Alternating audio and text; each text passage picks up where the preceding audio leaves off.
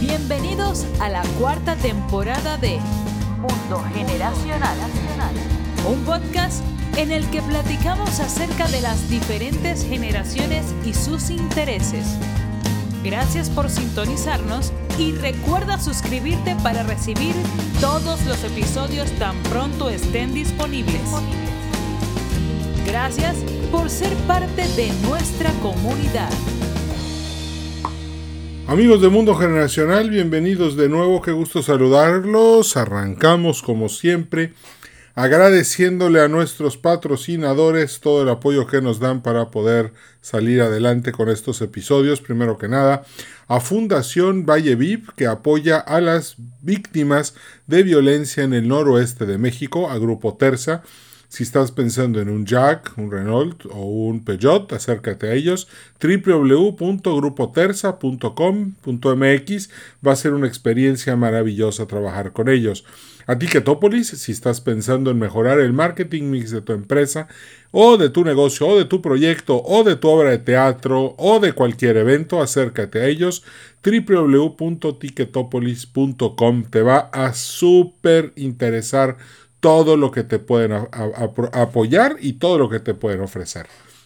Y también a Luis Quijano y a The Yucatán Consulting Group, si estás pensando en hacer negocios en Yucatán, que por cierto es de los mejores lugares de México para hacerlo, te recomendamos visitar su página www.yucatanconsultinggroup.com. Acércate a ellos y van a ver que vas a ver que te van a dar una, un servicio increíble y de verdad van a hacer tu experiencia mucho más fácil. Comenzamos. Fíjense que les voy a platicar que la semana pasada me tocó participar en una capacitación. Eh, estuve hablando con más de 1.200 personas en conocido banco mexicano. Fue una gran experiencia. Pude convivir de cerca con muchas de estas personas. Pude eh, ver lo que piensan, ver lo que sienten.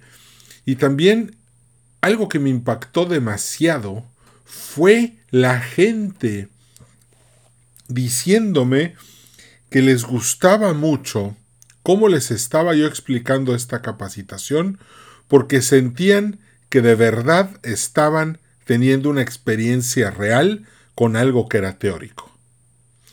A partir de ahí me quedé pensando y dije, creo que vale la pena, claro, el, la capacitación fue muy larga, pero creo que vale la pena resumir todo lo que, no, no, no tanto lo que yo enseñé, sino lo que yo aprendí de este tema, porque la capacitación fue financiera. Hablamos de, de ahorro, de inversiones, de presupuestos.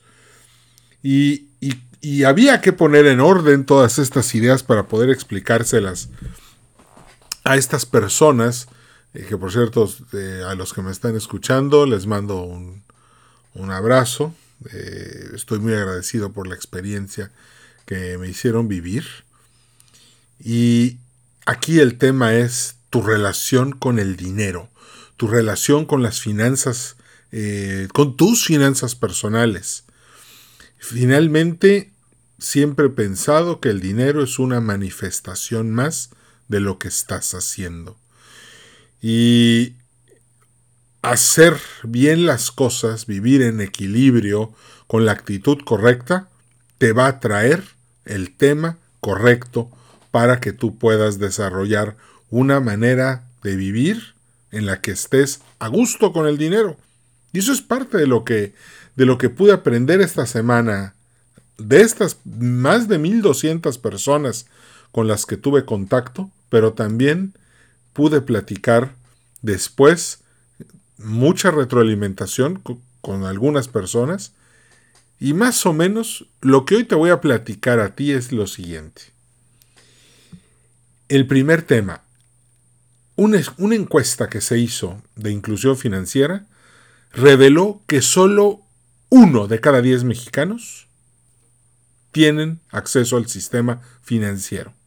O sea, solo uno tiene una chequera, una tarjeta de crédito, una hipoteca, un crédito automotriz. Uno de cada diez. Esto significa que literalmente nueve mexicanos están fuera y eso significa que las oportunidades de desarrollo económico están totalmente limitadas a, solamente el 10% de la población. Esto es algo gravísimo.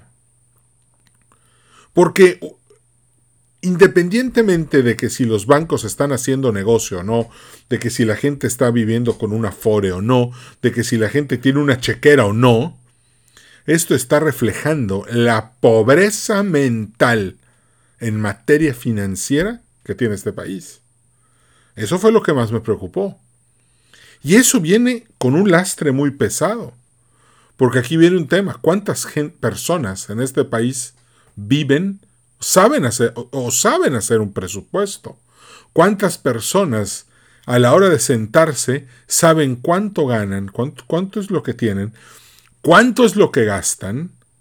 Y ojo, porque si estás gastando más de lo que ganas, o te estás quemando tu capital, o estás recurriendo a una tarjeta de crédito, o estás recurriendo a los ahorros de alguien más en tu familia si estás fuera del sistema, y por lo tanto te estás empobreciendo de una manera brutal.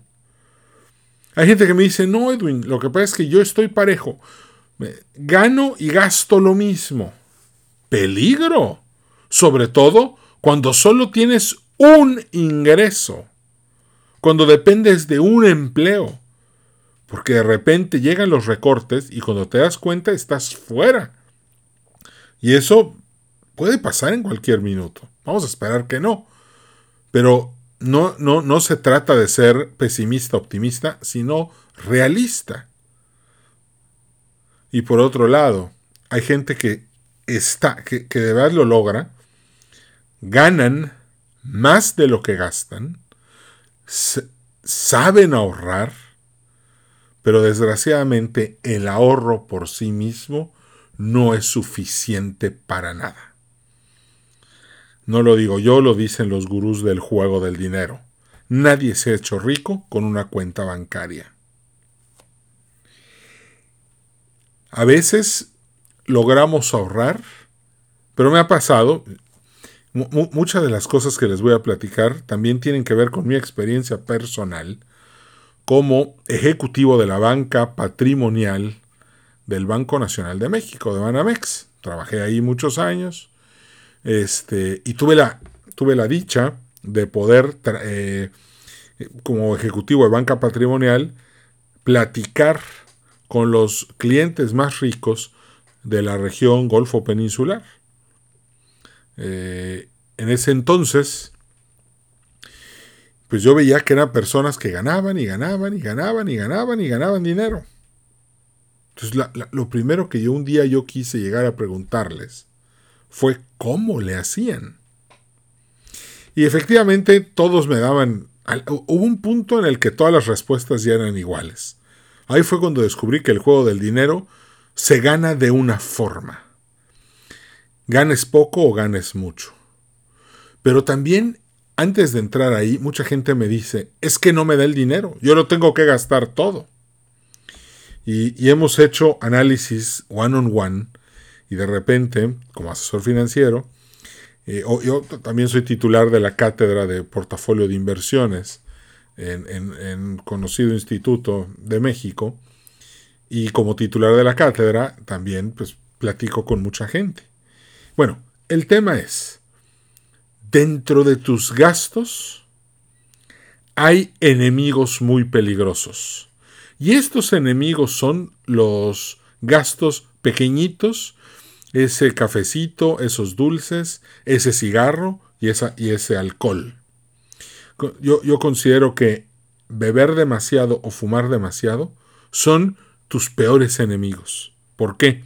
Porque si la gente, si estás gastando dinero en alcohol o en cigarros, que parece que es poco, 90 pesos la cajetilla, 100 pesos, bueno, tú dices, oye, es poquito, son 90 pesitos nada más. Bueno, multiplícalo por 30, luego por 12, luego por 30, luego inviértelo, luego ponlo a ganar interés compuesto al 9% en dólares, y resulta que entre la tomada y la fumada pudiste haber construido una casa de 3 millones de pesos.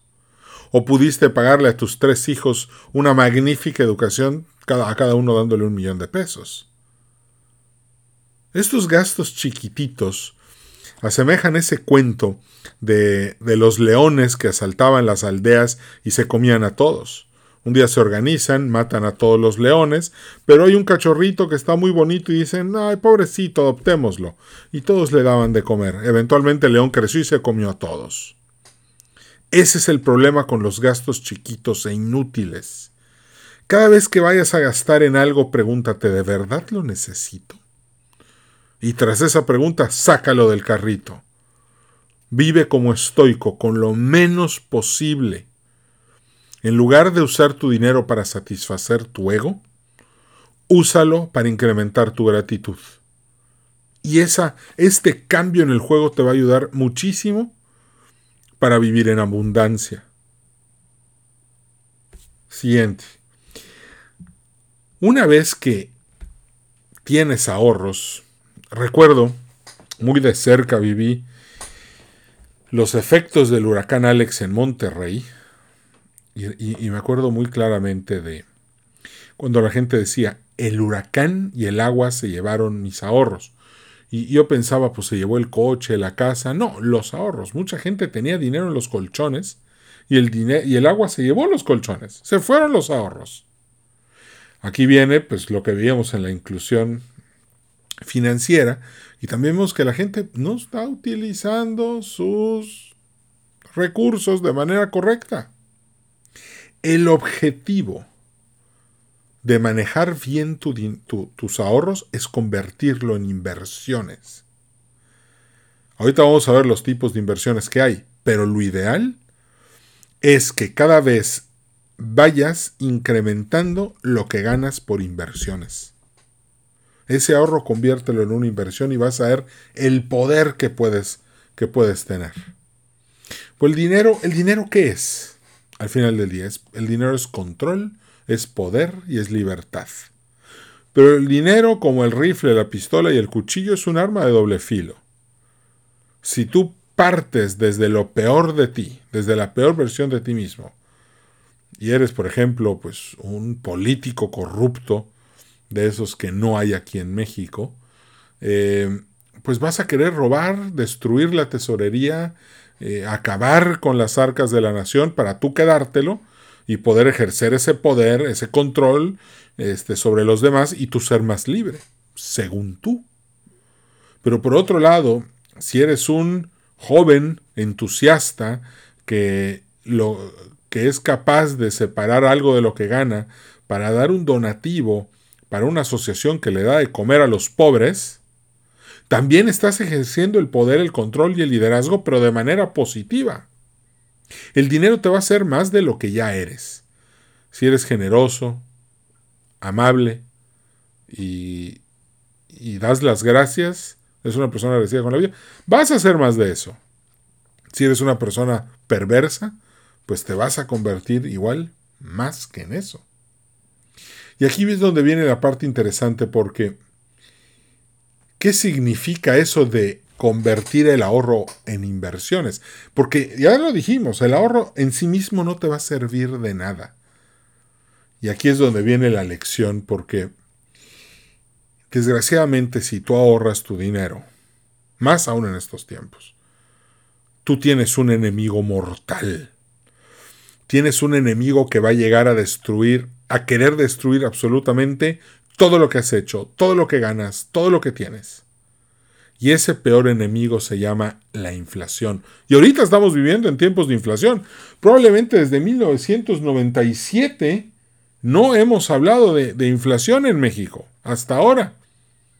obviamente el, el 40% de la masa monetaria que está circulando ahorita en el mundo se imprimió el año pasado. Entonces, ¿qué es lo que tenemos que saber? Que ahí vienen las tasas de interés altas, ya estamos en una recesión, y si estamos viendo que el precio del huevo sube 60%, la tortilla 50%, el tomate, la cebolla, estamos viendo que los precios están subiendo de manera brutal, significa que tu capacidad de ahorro disminuye, significa que el dinero que tienes ahorrado pierde valor, porque hoy te compras dos gorditas y un refresco en la comida, Sin embargo, esa misma cantidad de dinero el próximo año no va a poder comprar dos gorditas. Tal vez compre una gordita y un refresco. La inflación es tu peor enemigo. Ahora, ¿cómo le ganas a la inversión? ¿Cómo le, a la inflación? Bueno, haciendo que tus ahorros se conviertan en inversiones. Siempre lo he dicho, la mejor, bueno, la mejor manera de convertir tu dinero en algo muy positivo para tu estilo de vida, primero, haz un buen presupuesto. Segundo, siempre ten dinero para ahorrar, aunque sea poquito. Algo que yo les enseño a los alumnos que tengo en la cátedra de Administración de Portafolio de Inversiones es lo siguiente. Si de plano no puedes ahorrar nada, está bien, pero ahorra un dólar por semana. Y todos me dicen, no, hombre, Edwin, eso no es nada. Ay, eso cualquiera. Bueno, hazlo. Ahórrame un dólar por semana.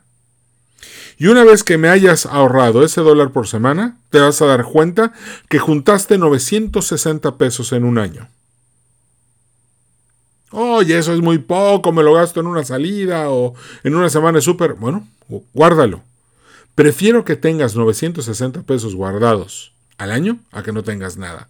Porque después, cuando ese dinero se convierte en inversión, te va a hacer muchísimo bien. Y aquí viene la parte interesante, que yo pienso que es la fórmula ganadora del juego del dinero.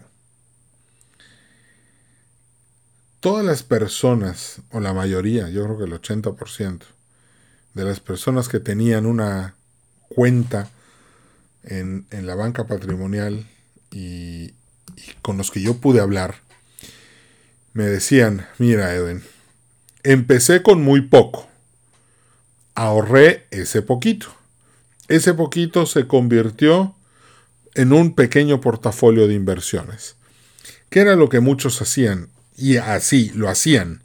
Se metían, ya que estaban en la casa de bolsa, compraban un fondo, en ese entonces era el fondo Banamex, ahorita no sé cómo se llame, que estaba indizado al índice de precios y cotizaciones de la Bolsa Mexicana de Valores. Y simplemente se dedicaba, una vez que invertían su dinero ahí, empezaron a ver cómo pues, pues su dinero crecía todos los años. Porque acuérdense que la Bolsa Mexicana de Valores tiene un histórico de ganancias. Algunos clientes más sofisticados invertían en fondos indizados al SP 500 en Estados Unidos y tenían su histórico, su ingreso histórico promedio del 9% anual en dólares. Entonces, e, estas personas invertían, dejaban su dinero ahí, nunca lo volteaban a ver y simplemente estaban haciendo entradas, entradas, entradas, compraban y, la cuenta aumentaba poco a poco. Siempre todo en el SP 500. No importaba que fuera el año 2000, que fuera el 2001, que fuera el 2006, que fuera el 2008, 2009, 2016, no importaba. Siempre estaban aumentando un poco su cuenta. A veces compraban caro, a veces compraban bajo, a veces compraban en recuperaciones, a veces compraban en, en decadencias, pero siempre estaban comprando. ¿Y qué pasaba? Pues este dinero empezaba a crecer de una manera muy importante. Algunos clientes más sofisticados compraban, compraban acciones, esas acciones les pagaban dividendos muy jugosos, y obviamente, pues además del crecimiento que tenían, pues tenían una parte que, les llegaba como flujo de efectivo. ¿Y qué hacían ellos con ese flujo de efectivo nuevo que tenían? Bueno, lo reinvertían en, la, siguiente, en la siguiente acción o en el siguiente fondo. Un cliente me enseñó que si yo invertía, y esto vale la pena saberlo, que si yo invertía en, yo cualquiera, ¿no? Que invertir en, empresas pequeñas, en el Russell 2000, pero en las empresas que no crecían, sino que pagaban dividendos, era el sector más rentable de absolutamente toda la bolsa de valores. Y tenían igual un promedio altísimo de rendimientos. Entonces estas gentes hacían un portafolio, hacían sus portafolios de inversión a partir de sus ahorros. Y de repente llegaban a cierta cantidad, uno de ellos en particular, un día hizo un retiro, retiró la mitad del dinero que tenía, compró este, un departamento y ese departamento lo puso en renta y resulta que la mitad del dinero la pagó en, ese momento, la otra mitad con una, con una hipoteca y puso el departamento en renta y la renta pagaba el departamento. Entonces resultó que al plazo de cinco años, cuando él ya había terminado de pagar la hipoteca, que la pagó con la renta, el departamento ya valía el doble. Entonces lo que hizo, yo dije, bueno, ¿lo vendiste? No, simplemente ajusté y fui por el siguiente departamento. Entonces, mi portafolio en esos cinco años siguió creciendo, saqué otra parte de dinero, pagué eh, la, mitad de contado, la otra mitad con otra hipoteca, y con las rentas de los dos departamentos pagué la siguiente hipoteca. Y salió en mucho menos tiempo. Esta persona, cuando yo hablaba con ella, tenía aproximadamente 15 departamentos rentados. Y otra cosa es que, y su portafolio seguía creciendo. Entonces, eh, también me decía, sí, ojo, pero también he comprado, he, comprado terrenos. Y los terrenos no me dejan flujo efectivo. Pero estoy confiado en que si los vendo dentro de 10 o 15 años, también me generen muchísimo dinero. Y le dije, bueno, ¿y el trabajo? Y aquí viene una parte bien interesante. Y hay que grabársela. Habían muchas personas que no eran empresarias que era gente que llevaba muchos años con un empleo. De hecho, el caso de esta persona del que, le, que les platiqué, de, los departamentos, no era un director general, no era una persona que ganara mucho, era una persona que sabía ahorrar y sabía invertir. Y algo que me llama mucho la atención es que eh, no tenía un puesto de director general, tenía un puesto de director, sí, pero de segundo nivel, nunca de primero.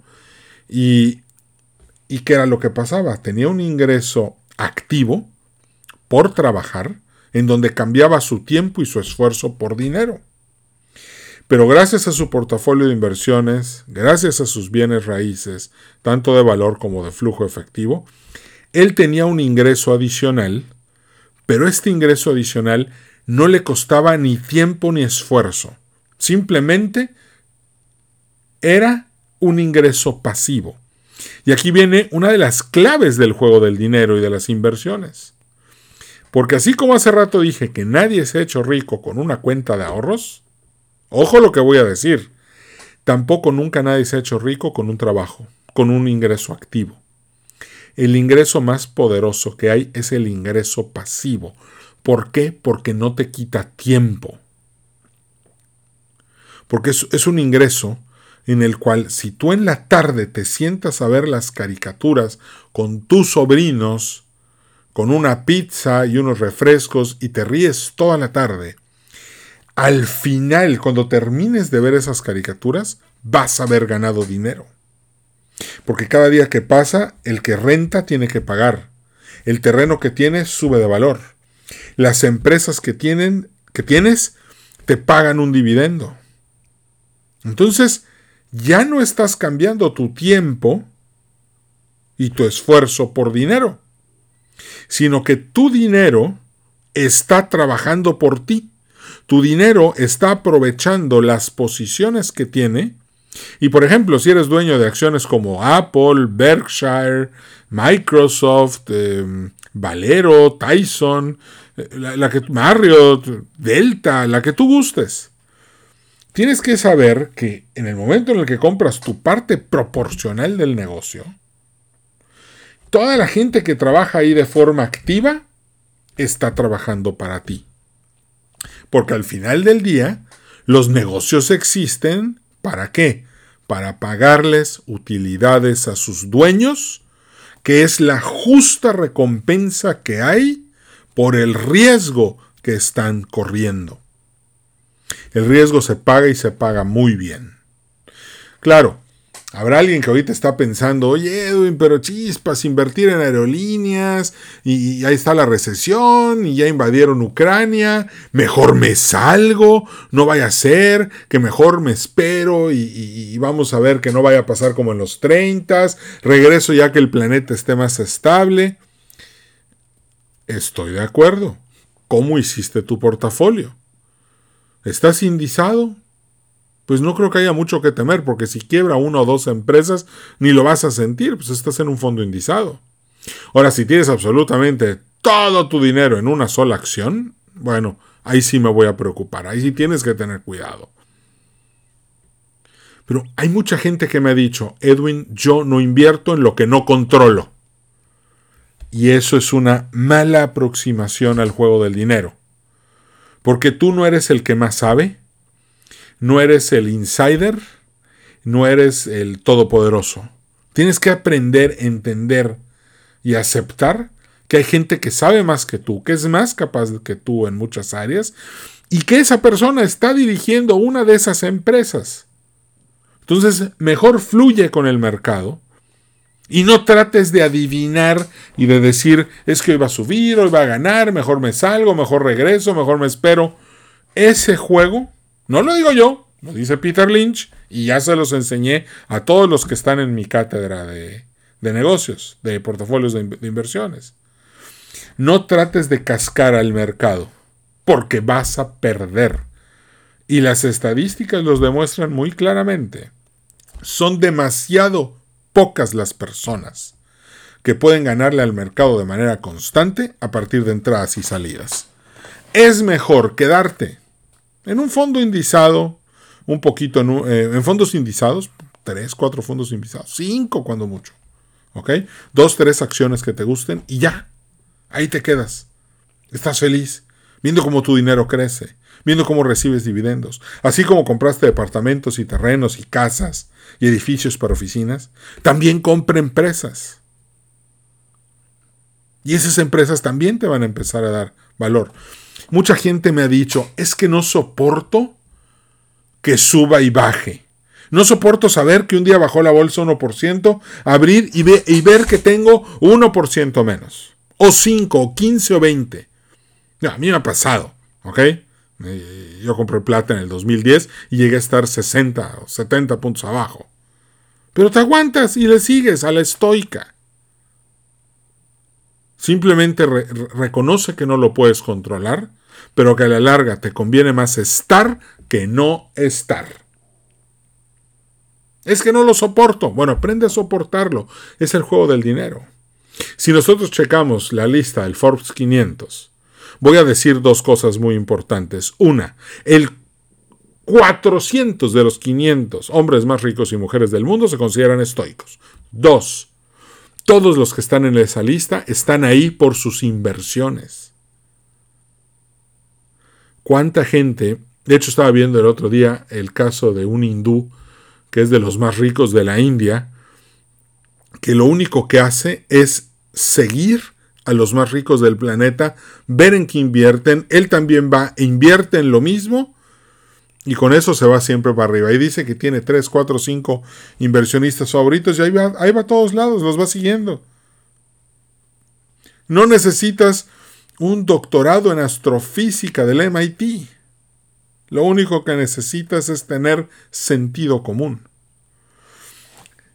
Puedes tener empleo, puedes tener negocio propio. Esas van a ser tus fuentes de trabajo activo.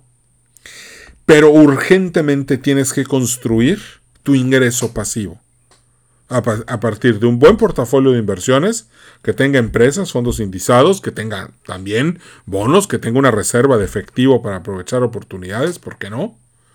Y tus bienes raíces, de capital, de, liquidez, de rentas y, y las que van a generar valor. Y hay gente que me puede decir, es que estoy pagando la carrera de mis hijos, no importa. Ahorro un dólar a la semana. Pon esos 960 pesos que ganaste hoy, ponlos a ganar intereses en el banco. Y dice, oye, pero ¿cuánto? Vamos a suponer que lo, que lo haces indizado, ¿ok? Y esos 960 pesos, fíjense, se van a convertir, o sea, eh, se pueden convertir, les voy a decir en cuánto. En, fíjense, en 20 años, ahí les va la fórmula. En 20 años, si lo invierten en el S&P 500, esos 960 pesos se convierten en 5.380 pesos. O sea, cada mil pesos que ahorras a 20 años se convierten en más de 5.000. Ahí está la fórmula, ahí está el secreto. El valor futuro de tu dinero depende de lo que pongas a invertir. Ahora, eso suena padrísimo. Claro, imagínate cuando puedas ahorrar, imagínate que, ahorraras esos 960 pesos y los ahorraras pues por 20 años, estamos hablando de que juntaste 19.200 pesos.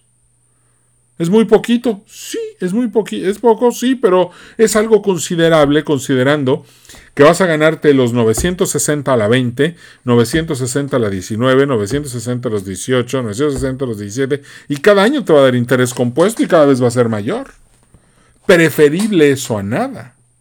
Ahora, si puedes ahorrar el 5, el 10, el 15, el 20, el 50, maravilloso. Porque entonces imagínate, lo que vas a lograr. Y, ojo, esto es para los millennials. Aprovechen su juventud. Porque el interés compuesto favorece a los jóvenes, no a los viejos. Porque un joven puede invertir con un plazo de, de 40 años. Es como las personas que invirtieron, imagínate haber invertido un peso en la Bolsa Mexicana de Valores en los 80 del siglo pasado, en 1985 86, 87, no importa. Hoy son 4 mil pesos. Imagínate que tu abuelito hubiera invertido en acciones de Coca-Cola en la década de los 30 del siglo pasado 10 dólares y te los hubiera dejado en herencia. Bueno, hoy serían 2 millones de dólares. Esos 10 dolaritos se convirtieron en 2 millones de dólares. Si, si, estás en tus, ah, en tus 40 y tus papás cuando naciste te hubieran hecho un fondo indizado, eh, un portafolio indizado de la Bolsa Mexicana de Valores, poquito dinero que te hubieran puesto a valor presente, qué sé yo, 50 mil pesos, ¿ok? Hoy eso valdría nada más y nada menos que, ay, mira qué hermoso, 20 millones de pesos. 50 mil pesos se hubieran convertido en 2 millones de pesos en 40 años pero ni tu papá ni tu abuelito lo hizo. Así que ahora a ti te toca hacerlo por tus hijos y por tus nietos. Ya tienes este conocimiento, ya escuchaste este podcast. Y ya viste la noticia más trágica de todas. Desgraciadamente en México, 90% de los mexicanos está totalmente fuera del juego del dinero. Eso es una noticia triste y hay que ver cómo le hacemos. De hecho, estoy pensando escribir un libro. Bueno, ya escribí un libro, ahí está el libro del Millennial con casa propia, donde hablo de muchas de estas cosas. Está a la venta en Amazon, simplemente entras a amazon.com, el Millennial con casa propia, compras el, el libro y vas a ver la estrategia que yo le doy a los millennials para que puedan comprar una casa a partir de ahorrar y de invertir y de tener un portafolio de inversiones sano. Y el ahorro de dónde viene de los gastos inútiles. Y los gastos inútiles de dónde vienen de un desequilibrio emocional. Por eso el arte de ser estoico es el arte de dominar tus emociones. Te recomiendo entonces tener mucho cuidado en cómo gastas tu dinero. Te recomiendo mucho convertirte en un inversionista. Para cerrar te voy a decir algo drástico. Tu cerebro reptiliano, el más primitivo de todos, su deber es mantenerte vivo. Entonces no le gustan los riesgos, no le gusta perder, no le gusta, no le gusta nada que nada malo que le pueda pasar. Y cada vez que sienta peligro te va a decir, "No lo hagas, no inviertas, no ahorres, no, no, o sea, le da miedo." Tú lo que tienes que saber es que tu cerebro no está diseñado ni para hacerte feliz ni para hacerte rico. está diseñado para mantenerte vivo, para sobrevivir. Entonces tienes que enseñarle a tu cerebro a quedarse callado algunas veces para que puedas hacer inversiones y para que puedas abandonar este círculo de confort que se llama certeza y poder lanzarte a navegar nuevos mares con nuevos vientos y que esto te ayude a tener una mejor relación con el dinero. Por eso este podcast se titula Tu relación con el dinero. ¿De acuerdo? Entonces hay que, hay que pensar en esto. Si tienen ideas, ya saben que yo les respondo a todos los que me escriben. A veces me tardo dos o tres días, pero, pero ahí está la prueba. Yo siempre les respondo a todos los que me escriben. Un saludo a, todos los que alguna vez me han mandado algún email, que son muchos. Al final, ustedes saben, no nada más hay respuesta, a veces hasta hay respuesta con un premio. Gracias. Eso es porque estoy muy agradecido. Así que si tienen alguna historia interesante o alguna duda en materia de la relación que hay con el dinero, escríbanme y de eso puedo, podemos hablar en el siguiente episodio del podcast.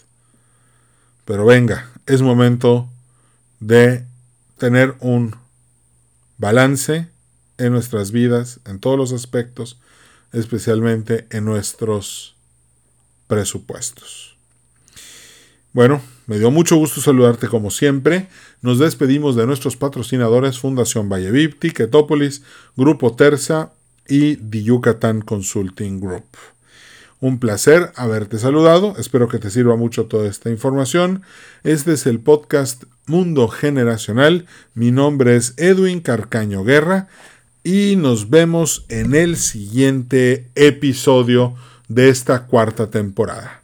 Que tengas una excelente semana y nos vemos muy pronto. Cambio y fuera. Gracias por haber sido parte de este episodio de Mundo Generacional. A nombre de todo el equipo te deseamos prosperidad y éxito. Recuerda darnos un like en Facebook, Podcast Mundo Generacional. Nos vemos en el siguiente episodio.